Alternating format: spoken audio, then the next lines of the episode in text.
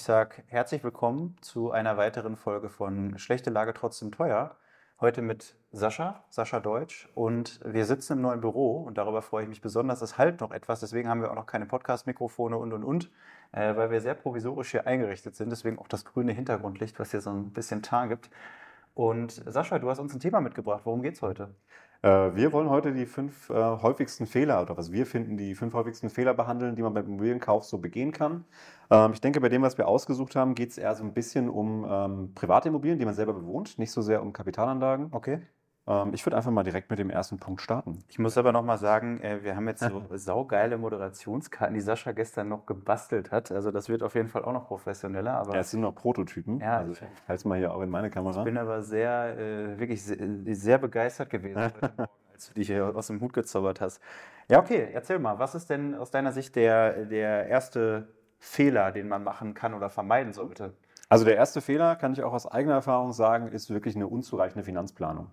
Dass man in der Kalkulation vorher sich einfach kein Budget setzt und genau weiß, okay, so viel kann ich ausgeben und am Ende wirklich durchkalkuliert, was alles kommen kann. Und es fängt ja nicht nur an beim Kaufpreis, wir, haben, wir reden dann über Notargebühren, wir reden über Grundsteuern, wir reden über einen Makler vielleicht, der bezahlt werden will. Dann ähm, im Bestand nicht so wichtig, äh, die ganzen Anschlusskosten. Also mal eben eine Gasleitung gelegt, Anschluss an die Kanalisation. Es kostet alles Geld und wenn man das nicht berücksichtigt, Bodenbeprobung, was das kosten kann. Bei meinem eigenen Grundstück, wir dachten, das ist alles fein. Und dann ist der Boden beprobt worden. Ja, darauf könnt ihr nicht bauen. Der mussten erstmal 80 Zentimeter ausgehoben werden in der Baugrube. Das ging bei uns noch, aber wir haben trotzdem über 7000 Euro geredet. So, und wenn man das nicht kalkuliert hat vorher, das, das kann ja ganz schnell das Genick brechen. Deswegen unzureichende Finanzplanung im Kredit ist, glaube ich, so eine der größten Hürden, die einen später wirklich Kopfschmerzen macht, weil da muss man wieder nachbeleihen. Man braucht nochmal mehr Geld.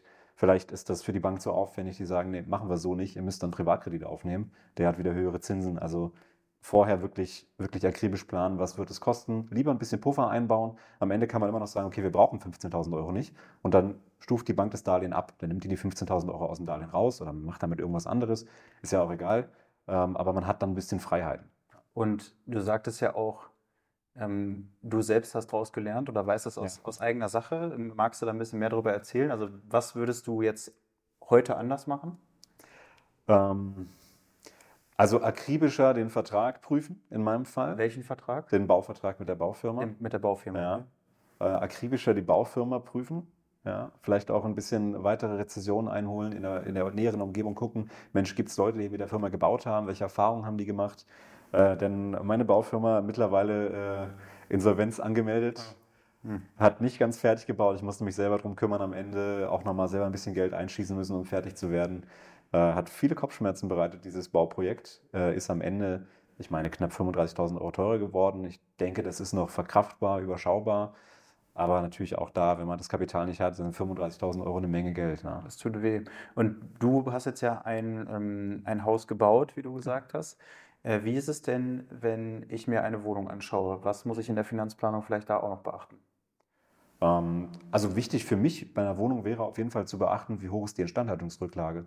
Was ist schon angespart? Wenn ich mir ein Haus angucke und ich, ich sehe schon, okay, es sind Dinge, die in den nächsten Jahren kommen und ich weiß dann aber, es ist nichts, nichts angespart, dann wird eine Sonderumlage kommen. Und wenn ich das beim Kauf nicht berücksichtige, dass da vielleicht 10, 15, 20.000 Euro kommen für eine Sonderumlage, dann kann das auch bei einer Wohnung kritisch werden. Was ist denn hoch? Kannst du das sagen?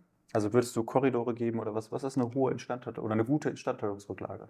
Jetzt pro Quadratmeter, die man, die man zurückzahlen sollte oder Geld, was zurückgelegt ist? Ja, ich meine, ich, ich äh, würde mir jetzt als, als äh, Kaufinteressent eine Immobilie anschauen und sehe, da sind äh, einmal 12.000 Euro. Sagen wir mal, wir, wir haben so ein, so ein ähm, klassisches Acht-Parteien-Haus. Ja. Ähm, nehmen wir mal so ein typisches, ein äh, typisches Baujahr ist ja auch relativ. Ne? In Berlin ist viel Altbau, aber nehmen wir jetzt mal quer durch Deutschland, hören ja auch andere Leute, mhm. haben wir so ein 80er, 90er Baujahr. Ja. Ähm, da sind einmal 15.000 und einmal 80.000 mhm. Instandhaltungsrücklage. Logischerweise wird jetzt jeder wissen, 80.000 ist gut. Also besser ja, als ja. 15. Klar. Aber was ist mit den 15? Gut oder schlecht? Also die, die wichtigste Frage, die ich dir stellen muss, ähm, reden wir bei beiden Häusern davon, dass die in den 90ern gebaut wurden und seitdem nicht saniert? Weil das ist entscheidend dafür. Also wenn das gerade frisch saniert wurde und wir haben noch 15.000 über, dann ist gut. Wenn wir 80.000 haben, ist nicht saniert seit den 90ern, würde ich sagen, okay, könnte knapp werden. Okay, cool. Und damit wir es nicht so kompliziert machen, wir könnten jetzt hier große Theoriebeispiele ja, machen. Ich sage jetzt einfach mal, es wurde, ähm, es wurde was gemacht und äh, das letzte Mal, also es ist modernisiert, aber modernisiert vor acht Jahren. Okay. Ist das alt? Ist das nicht alt? Ja, wir finden Einzelfall, es kommt immer darauf an, was gemacht wurde. Acht Jahre bei dem Dach ist, ist gar nichts, das ist in Ordnung, das ist überschaubar. Bei einer Heizung genauso. Ähm, man muss im Einzelfall gucken. 15.000 Euro für ein Acht-Parteien-Haus ist erstmal nicht viel. Wenn man das jetzt umlegt auf jede einzelne Wohnung, ist das nicht viel Geld. Und wenn man ein Dach neu machen muss, sind 15.000 halt wirklich nicht viel. Aber wenn das alles in Ordnung ist und man sich wirklich die Immobilie anguckt, das soweit passt und man weiß, es kommt die nächsten zehn Jahre nichts und zehn Jahre wird weiter angespart, dann ist auch 15.000 Euro okay. Ja, also das muss man wirklich im Einzelfall betrachten. Aber erstmal, wenn die Instandhaltungsrücklage so gering ist, dann mal gucken, okay, woran liegt es? Ist, ist was kürzlich gemacht worden? Wird einfach zu wenig bespart von der Hausverwaltung? Ja, also da ein bisschen Obacht geben, wenn man sowas, sowas sieht im Kaufprozess. Cool. Dann würde ich noch, weil wir haben ja noch ein paar, paar Themen, ähm, Absolut. Ähm, die letzte Frage zu dem Thema noch stellen, weil ähm, das kann man zwar auch nachlesen, aber vielleicht die Leute, die es jetzt unterwegs hören, was sind denn diese berühmten Kaufnebenkosten mal kurz aufgezählt? Also worauf muss ich mich denn neben dem Kaufpreis eigentlich einstellen und wie, mhm. wie berechnen die sich? Also es gibt einmal natürlich die Grunderwerbsteuer. Mhm. Die liegt jetzt hier, wir sind ja heute in Brandenburg, 6,5 Prozent, die man zahlen muss. Ähm, das macht dann schon mal im Bestand, wenn wir hier von einem Einfamilienhaus reden, was im Durchschnitt irgendwo bei 500.000, 600.000 liegt, schon mal ordentlich Geld aus. Dann in, in, Berlin ist sie ja anders, oder? 6 Prozent. 6 Prozent, also, genau. Also das ist schon mal weniger. Prozent. Ja, dafür sind aber in Berlin meistens die Preise höher. Also mhm ob man effektiv was spart, das Geld hat halt jemand anders. Ja. Sagen wir es mal so. ja. ähm, dann kommt dazu eventuell der Makler, wenn man das über einen Makler macht. Das sind bei, bei Wohnimmobilien sind es dann 3% plus Mehrwertsteuer maximal, die der Käufer bezahlt. Und also 3, für alle, die draußen hören, die Endkunden 3,57 genau. Prozent ja. ich rechnen. Also bis zu 3,57, darüber ja. ist eigentlich unüblich. Mhm. Ab 10 Prozent summiert, also ähm, es sind ja zweimal drei netto und genau. dann eben 7,14 brutto. Mhm. Äh, alles, was darüber ist, können Sie sich auch schon mal anhören, äh, geht äh, noch nicht Richtung Wucher, das ist ab 10 Prozent, aber mhm. das ist eigentlich unüblich ähm, im Privatimmobilienbereich ja. Wohnen. Hm, alles darunter gibt es auch mal. Ne? Also es gibt auch mal Makler, die nehmen 1,5 oder 2 pro Seite jetzt netto. Ja. Ähm, und also das variiert dann je nach Bundesland. Absolut. Ja, was noch? Und dann kommt der Notar noch dazu. Mhm. Da gibt es natürlich, also Notar, Gericht, ich packe das mal zusammen, mhm. weil der Notar macht ja die ganze Kommunikation mit dem Gericht, dass die Eintragung vorgenommen wird für die Auflassungsvormerkung, dann später für die, äh, vielleicht auch fürs Darlehen, was eingetragen wird. Plus die Beurkundung ja auch. Plus die Beurkundung, mhm. genau, das, das kostet alles Geld. Ähm, wir liegen da so im Mittel meistens bei 1,5 Prozent circa. Ja, würde ich auch sagen, aus der ja. Erfahrung so 1 bis 2 Prozent kann ja. man immer sagen, darauf kann man sich einstellen. Also in Berlin, wenn ich das jetzt mal rechne, ne, ich habe ähm, Nebenkosten von ähm, 3, sagen wir mal 3,5, das lässt sich jetzt gerade einfach rechnen, aber 3,57 sind es ja eigentlich. Mhm. Dann habe ich äh, 1,5 Notar, also sind wir schon bei, bei 5 Prozent. Dann habe ich noch die ähm, 6 Prozent Grunderwerbsteuer. Grunderwerbsteuer, so dann bin ich schon bei 11. Ja.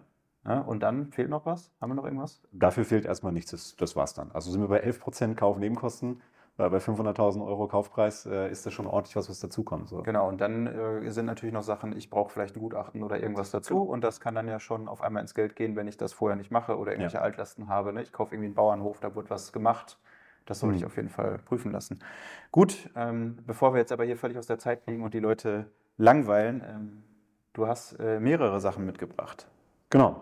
Also ich würde den nächsten Punkt äh, gerne mit aufgreifen mhm. und das wäre nicht zu verhandeln beim Kauf. Ja. Ist ähm, okay. super ähm, das nicht zu tun. Jetzt steht hier mein Name hinter, das heißt, ich darf das machen. Das ist ja eine super Moderationskarte. Das heißt, äh, nicht verhandeln. Das ist tatsächlich, äh, wie der Name sagt, äh, recht einfach. Und zwar ähm, ist immer Handlungsspielraum. Ich weiß nicht, wer äh, Monty Python und Leben des Brian gesehen hat, aber mhm. selbst da wurde schon gesagt, wir müssen doch handeln. Und das ist äh, genau genau das, was ich Ihnen da draußen allen raten kann. Ähm, nichts ist in Stein gemeißelt. Ja? Also Sie können, Sie können erstmal überall versuchen zu handeln. Das Einzige bei den öffentlichen Gebühren, die wir gerade gesprochen haben, also bei Gerichten und Notaren in der Regel eher schwieriger.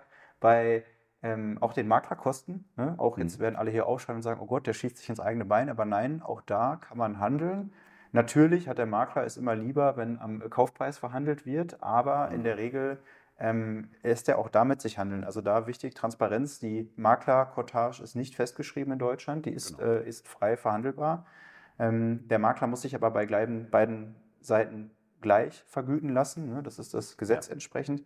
Und natürlich beim Kaufpreis, weil äh, ich als Gutachter darf es jetzt sagen, ähm, es ist am Ende immer ein Stück weit der Teflon beschichtete Pionierdaumen. Also am Ende ist es mhm. immer noch eine Schätzung, weil ich nicht weiß, auch wenn ich es einigermaßen genau berechnen kann und Erfahrungswerte habe, zu wie viel Euro am Ende doch jemand kaufen will. Vielleicht hat jemand in der Straße gewohnt, ist emotional total verwandelt und zahlt 100.000 Euro mehr. Mhm. Es kann aber auch sein, dass alle die, die Immobilie kaufen würden, gerade gekauft haben und dann suche ich ewig und kann dann natürlich über den Preis entsprechend auch reingehen und ähm, viele Projektierer, die ankaufen und Fix und Flip zum Beispiel machen, also ähm, sanierungsbedürftige Immobilien kaufen, instand setzen, wieder teurer verkaufen, die sagen auch immer, und das kann ich Ihnen da draußen auch nur raten, auch bei uns, geben Sie bitte immer ein Angebot ab. Also auch wenn Sie das Gefühl haben, dass es unverschämt oder das klappt eh nicht, natürlich, wenn Sie die Immobilie wollen, müssen Sie gucken, dass es jetzt nicht zu krass wird.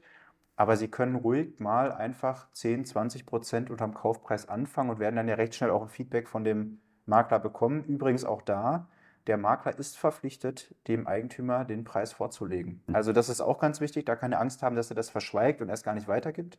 Der ist verpflichtet, das vorzulegen. Das heißt, der Eigentümer wird das bekommen und im Zweifel sagt er, ja, wer weiß es. Ähm, ja. Deswegen da, zweiter Tipp oder andersrum, der Fehler, den man vermeiden sollte, bitte verhandeln Sie und vermeiden Sie es nicht zu verhandeln.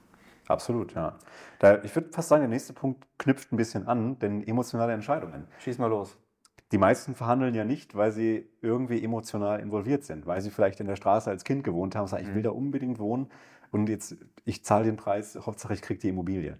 Und das sind manchmal so Punkte, ähm, beim Eigennutz würde ich das fast noch ein bisschen rauslassen. Wenn man es sich leisten kann, ist das alles okay. Dann kann man auch sagen, ich zahle vielleicht 5%, 10% mehr, als ich eigentlich müsste. Ähm, aber prinzipiell beim Kauf wirklich das emotionale Ausblenden, wirklich die Faktenlage sich angucken. Wie ist der Zustand der Immobilie? Wie ist die Lage allgemein und nicht einfach nur, ich, ich komme in ein Haus, ich habe mich optisch verliebt und alles andere blende ich aus. Alle Kosten sind egal, sondern wirklich gucken, was habe ich da vor mir. Und das, wenn man das emotional versucht zu trennen, ist die, die beste finanzielle Entscheidung, die man machen kann. Dass man da wirklich reingeht wie ein Investor und bewertet das ganz nüchtern. Ich habe hier Steine aufeinander gesetzt mit dem Dach drauf. Was ist das wert? Was ist es mir vor allem wert?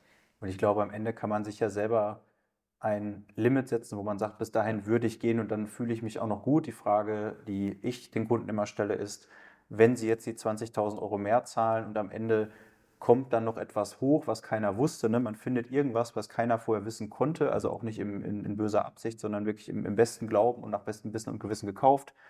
Würden Sie sich mit diesem Preis immer noch wohlfühlen? Und ja. ähm, das ist, glaube ich, ein guter emotionaler Punkt, dass man es nachher auch nicht bereut. Bereust du deinen Hauskauf eigentlich, nachdem was alles passiert ist? Nee, den, den, Kauf insgesamt nicht. Also was ich bereue, ist vielleicht, dass man da ein bisschen blauäugig reingegangen ist, aber den gesamten Kauf und den Prozess auf gar keinen Fall. Wart ihr emotional dann an der Stelle? Beim ja, vielleicht ein bisschen. Also wir haben, das ist äh, gar nicht so unwichtig. Wir haben nämlich zu der Zeit den Bauvertrag geschlossen, wo sich die Gesetzgebung für Bauunternehmen maßgeblich geändert hat. Und zwar 2018 kam ein neues Gesetz für Bauunternehmer raus. Da war dann mhm. ganz klar, alle Bauten laufen nur nach VOB, also Gesetzgebung dafür, Gewährleistung und so weiter ist da drin geregelt und mhm. äh, halt auch Einbehalte der Bauherren. Also die konnten halt am Ende sagen, okay, wir behalten 5% ein, bis die Gewährleistungsfrist vorbei ist. Und das hat sich 2018 geändert. Mit Bedeutung, die Baupreise sind mal eben 10, 15 Prozent hoch. Klar. Und somit haben wir tatsächlich durch die, durch die Sorge, es könnte noch teurer werden, emotional dann früher uns für eine Firma entschieden. Ja, verstanden. Also ihr habt, ihr habt jetzt nicht beim Preis, aber bei der nee. Entscheidung wart ihr zu schnell in der Prüfung. Also am Ende wolltet ihr ja. dann jetzt auch. Genau, es war dann halt schon Dezember. Nee, es war kurz ja. vor Weihnachten. Okay, wollte irgendwie okay. dann. Man hat den Traum von der Familie vom Weihnachtsbaum gehabt. Ja, gut. Ah, das war klar, dass das nicht funktioniert, aber vom Weihnachtsbaum nächstes Jahr. Nächstes so. Jahr im, im, im, neuen Haus. Genau. Ja, schön. Stimmt. Ach, war, war ja Neubau, klar. Genau, genau. War ein Witz. Ja? Also ja. Weihnachtsbaum auf Grundstück, die Tanne stand. Das ist dann so übrigens zwei Jahre später geworden. Okay. Ja, okay. Das heißt aber emotionale Entscheidungen. Ähm, jetzt auch da ähm, vielleicht noch ein, zwei Tipps, die du hast. Also ich finde es immer ganz gut, wenn sich Leute eine Liste machen mhm. und einfach mal wirklich dann auch neben den schönen Sachen Kosten runterschreiben, vielleicht auch mal ein Was wäre wenn Szenario. Ich ja. finde es auch ganz gut.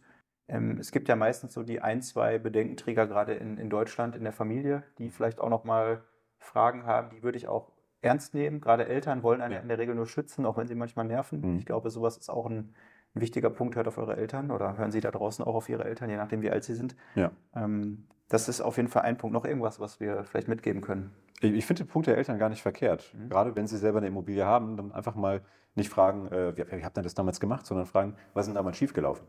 Mhm. Manchmal ist ja was schiefgelaufen. Also ich kenne ganz wenige Leute beim ersten Immobilienkauf, wo alles glatt gelaufen ist. Wo das wirklich ein, ein Bilderbuch-Immobilienkauf war und es nichts gab, gerade wenn man selber baut, wo, wo irgendwas einfach mal in die Hose gegangen ist. Ja, und da einfach mal fragen. Und das sind ja Dinge, die kann man vorher berücksichtigen.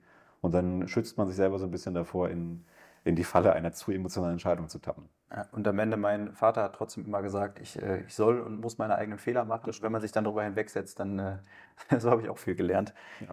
So, dann habe ich hier als viertes Thema das Übersehen von Mängeln. Mhm. Mm, das passt ja in der Form ganz gut. Äh, ich finde es immer sehr gut und viele haben Angst, wenn sie ein äh, zweites oder drittes Mal bei uns besichtigen kommen, dass sie nerven. Mhm. Und persönlich, wenn es schon klar ist, dass sie sich intensiv mit der Immobilie auseinandersetzen und auch dafür interessieren. Also jetzt nicht nur 20 Mal gucken wollen und dann, weil sie die Wohnung toll finden oder das anderen Leuten zeigen wollen, sondern weil sie sich damit auseinandersetzen und schauen wollen und bringen dann jemanden Fachkundigeres mit. Mhm. Da ist auch mal die Frage, ne? es gibt manche, das sind so verkappte Experten, die dann irgendwo jetzt so an der Wand irgendwie streichen und sagen, ja, hier ist was. Aber mhm. es gibt ja auch wirklich Leute, die aus der Branche kommen, die selbst Elektriker sind, die sich dann den Sicherungskasten ganz genau angucken, sowas. Und ich kann immer nur dazu raten, ähm, nehmen Sie sich jemanden mit, der sich auskennt, mhm. ähm, weil Mängel, also es muss nicht das Loch in der Wand sein, aber es können schon Dinge sein, die am Ende echt stören können. Also Mängel können sein, ähm, die Fenster sind nicht gängig, also die ziehen. Ne? Die muss man dann doch wieder durch ähm, jemanden am Ende instand setzen lassen oder, oder warten lassen. Ähm, das können Sachen sein wie, es war mal ein Wasserschaden da, der ist auch abgetrocknet, aber da gibt es noch irgendwelche Restthemen, die, die in der Wand sind. Und wenn man sich unsicher ist, dann ähm, da wirklich einen Bausachverständigen zu Rate ziehen. Wir haben das letztens auch gehabt in der Altbauwohnung. Da hat sich eine Dame, hat das Geld in die Hand genommen, weil ähm, Altbau in Berlin, äh, das war jetzt über 500.000 Euro, eine schöne große Wohnung. Mhm. Und ähm, derjenige ist damit wieder durch und hat ein, ein Gutachten geschrieben. Und die hat das äh, Geld gerne in die Hand genommen. Und das fand, also ich habe sie da ähm, bestärkt. Und sie hat sich am Ende nicht für die Wohnung entschieden, nicht weil dort äh, eklatante Mängel waren, ähm, sondern weil sie dann selber gemerkt hat, okay, ich möchte diesen Aufwand nicht ja. haben, der mit der Sanierung, das war Sanierung, das war von Anfang an klar. Mhm. Aber sie hat dann erstmal nochmal verstanden, was das mit sich bringt, auch an Handwerkerkoordination. Das war ihr zu viel, da wollte sie lieber was, was schon quasi bezugsfertig ist. Mhm.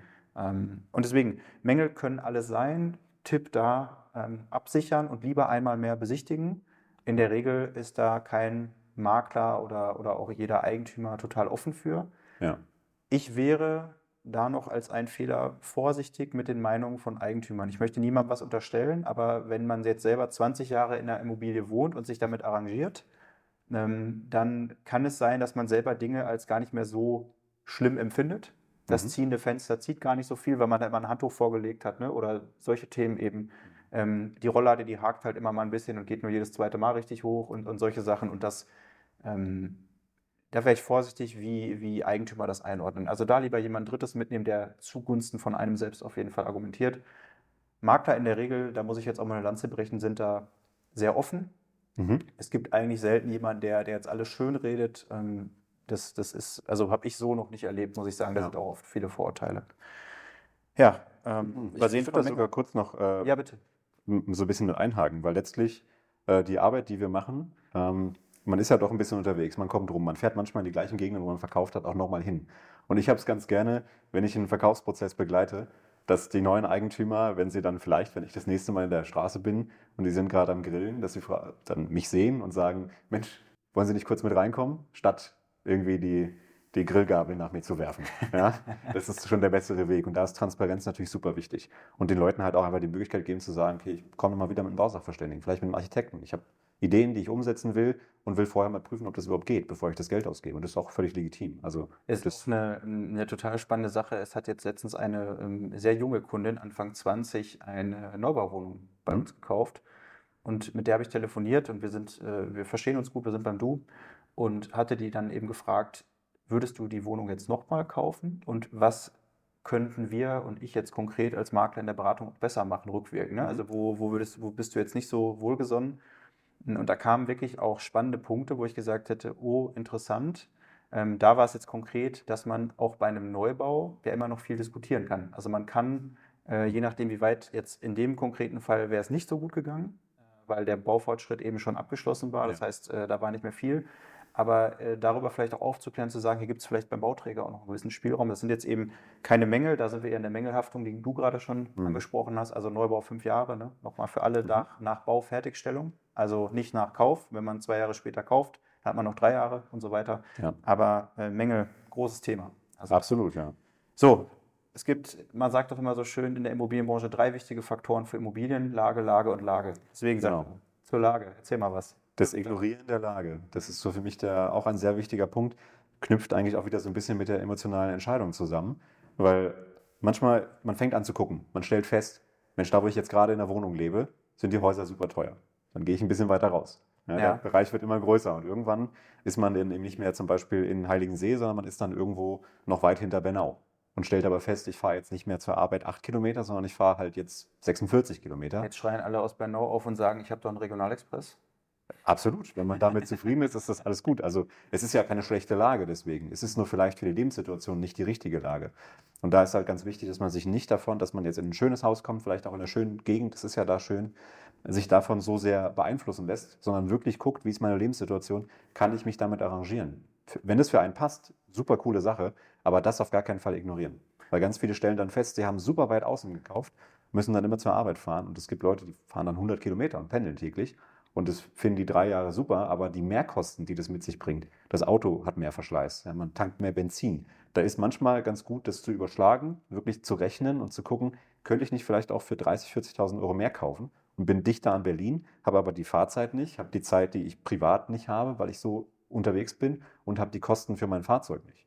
Ja, weil das sind ja doch alles Mehrkosten, die definitiv entstehen, dann aber verlagert und über einen anderen Zeitraum. Plus die soziale Infrastruktur. Also ich glaube auch, dass man abends einfach mal rausgehen kann oder Mhm. auch mal zwei Bier trinken kann, ohne jetzt sich Gedanken machen zu müssen. Ich selbst habe fünf Jahre in Berlin Mitte gewohnt, habe da mein Auto dann verkauft, Ja. bin viel Fahrrad gefahren, öffentliche Verkehrsmittel. Es gibt äh, genug äh, Sharing-Konzepte in der Großstadt. Ähm, das heißt, ich hatte immer noch ein Auto, wenn ich eins brauchte. Mhm. Ähm, jetzt mittlerweile wohne ich auf dem Land, also ich wohne neun Kilometer vor Berlin. Dort fährt äh, sechsmal am Tag ein Bus, dreimal früh morgens zur Schule und zur, zur Arbeit und Ja. äh, dreimal nachmittags zu den ähm, Schulendzeiten und eben Mhm. äh, zum Feierabendverkehr, also klassisch so 16 Uhr. Und äh, das heißt, es war für mich total klar bei der Entscheidung. Ich entscheide mich für eine sehr ruhige, auch sehr idyllische Lage. Ähm, ich bin äh, pro Brandenburg. Also ich, man ist immer, ist, manchmal denkt man immer so, ja, Berlin ist so viel besser, aber das ist eine Entscheidung. In Mitte hatte ich alles drumherum. Mein Arbeitsort war in Kreuzberg. Das heißt, das war auch logistisch sehr entspannt. Wenn ich jetzt jeden Tag nach Kreuzberg müsste und jetzt nicht hier, wir sitzen ja jetzt hier, wir sind 100 Meter weiter ist die Stadtgrenze äh, zu Berlin. Wir sitzen noch in Hennigsdorf, also ähm, am letzten Zipfel in Brandenburg. Und äh, ich finde die Lage mega cool. Ich fahre keine zwölf Minuten Ja. mit dem Auto hier hin. Ich brauche ein Auto. Im Sommer kann ich Fahrrad fahren, aber jetzt im Winter, also öffentliche Verkehrsmittel ist nicht. Ja. Und bei uns im, im Dorf ist es so, dass ich ja auch die Leute berate. Und ich würde sagen, 80 Prozent der Leute, die gerne außerhalb wohnen würden, grün vor Berlin, die aber durchaus eine Anbindung haben möchten, weil sie nicht Auto fahren möchten jeden Tag, auch E-Auto oder was auch immer. Also da geht es nicht mal um, um Sprit, sondern einfach um Komfort, um Lebenszeit, die Ja. im Auto drauf geht. Äh, die entscheiden sich aus diesen 80 Prozent gegen die Lage. Mhm. Also das, äh, das ist ein ganz klares Kriterium, deswegen, das kann ich nur sagen, ignorieren andersrum aber auch, will ich in einer lauten Großstadt wohnen, in Mitte hatte ich jede Nacht die Charité-Krankenwagen. Ja. Also das, ich hatte die, die M10, die daher gepoltert ist, die hast du 100 Meter weiter im Haus noch gespürt. Ja. Also das muss jeder für sich selbst wissen. Absolut. Aber das sind halt wirklich Punkte, dass man das nicht aus den Augen verliert in der Suche. Dass man dann so sehr sagt, okay, ich habe jetzt mir, weiß nicht, 30 Immobilien angeguckt, ich, ich finde in der Gegend nichts. Und dass man dann, obwohl man es eigentlich nicht will, einfach aus dem Emotionalen heraus eine schlechtere Lage für sich akzeptiert. Ja, das ist so der, der Hauptpunkt dabei. Ich glaube, das ist ein, gutes, äh, ein, ein guter runder Abschluss jetzt zu sagen, äh, es ist ganz viel Emotion, über das wir gesprochen haben. Total. Also lassen Sie sich nicht drängen in Ihrer Entscheidung. Ähm, die nächste Wohnung, das nächste Grundstück, das nächste Haus kommt auch bestimmt. Also wenn es gerade noch nicht vollends passt und man ein schlechtes Bauchgefühl hat, nicht drängen lassen, bei egal was, da bitte wohl überlegt sein. Es soll ja auch ein Zuhause werden Ja. ne? und eben nicht schlechte Lage trotzdem teuer an der Stelle. Ähm, und ja, ich freue mich, dass, äh, dass du das heute ähm, so schön vorbereitet und aufbereitet hast. Das Mhm. hat mega Spaß gemacht wieder. Ähm, das äh, werden Sie alle sehen. Es wird hier wachsen. Also unser Büro, unser Studio. Wir haben jetzt ein eigenes Studio. Das macht auch macht mich sehr glücklich. Das ist ein kleiner Traum von mir. Ähm, wir werden irgendwann wegkommen von, von grünen Neonröhren und zu Einrichtungsgegenständen und Pflanzen. Da freue ich mich sehr drauf und vor allem auf die Themen, die da kommen. Ähm, da sind einige, Sie werden das auf den ganzen Kanälen sehen und von daher wünsche ich Ihnen jetzt erstmal, dass Sie gesund bleiben, den Januar gut verbringen und wir hören uns beim nächsten Mal. Tschüss. Ciao.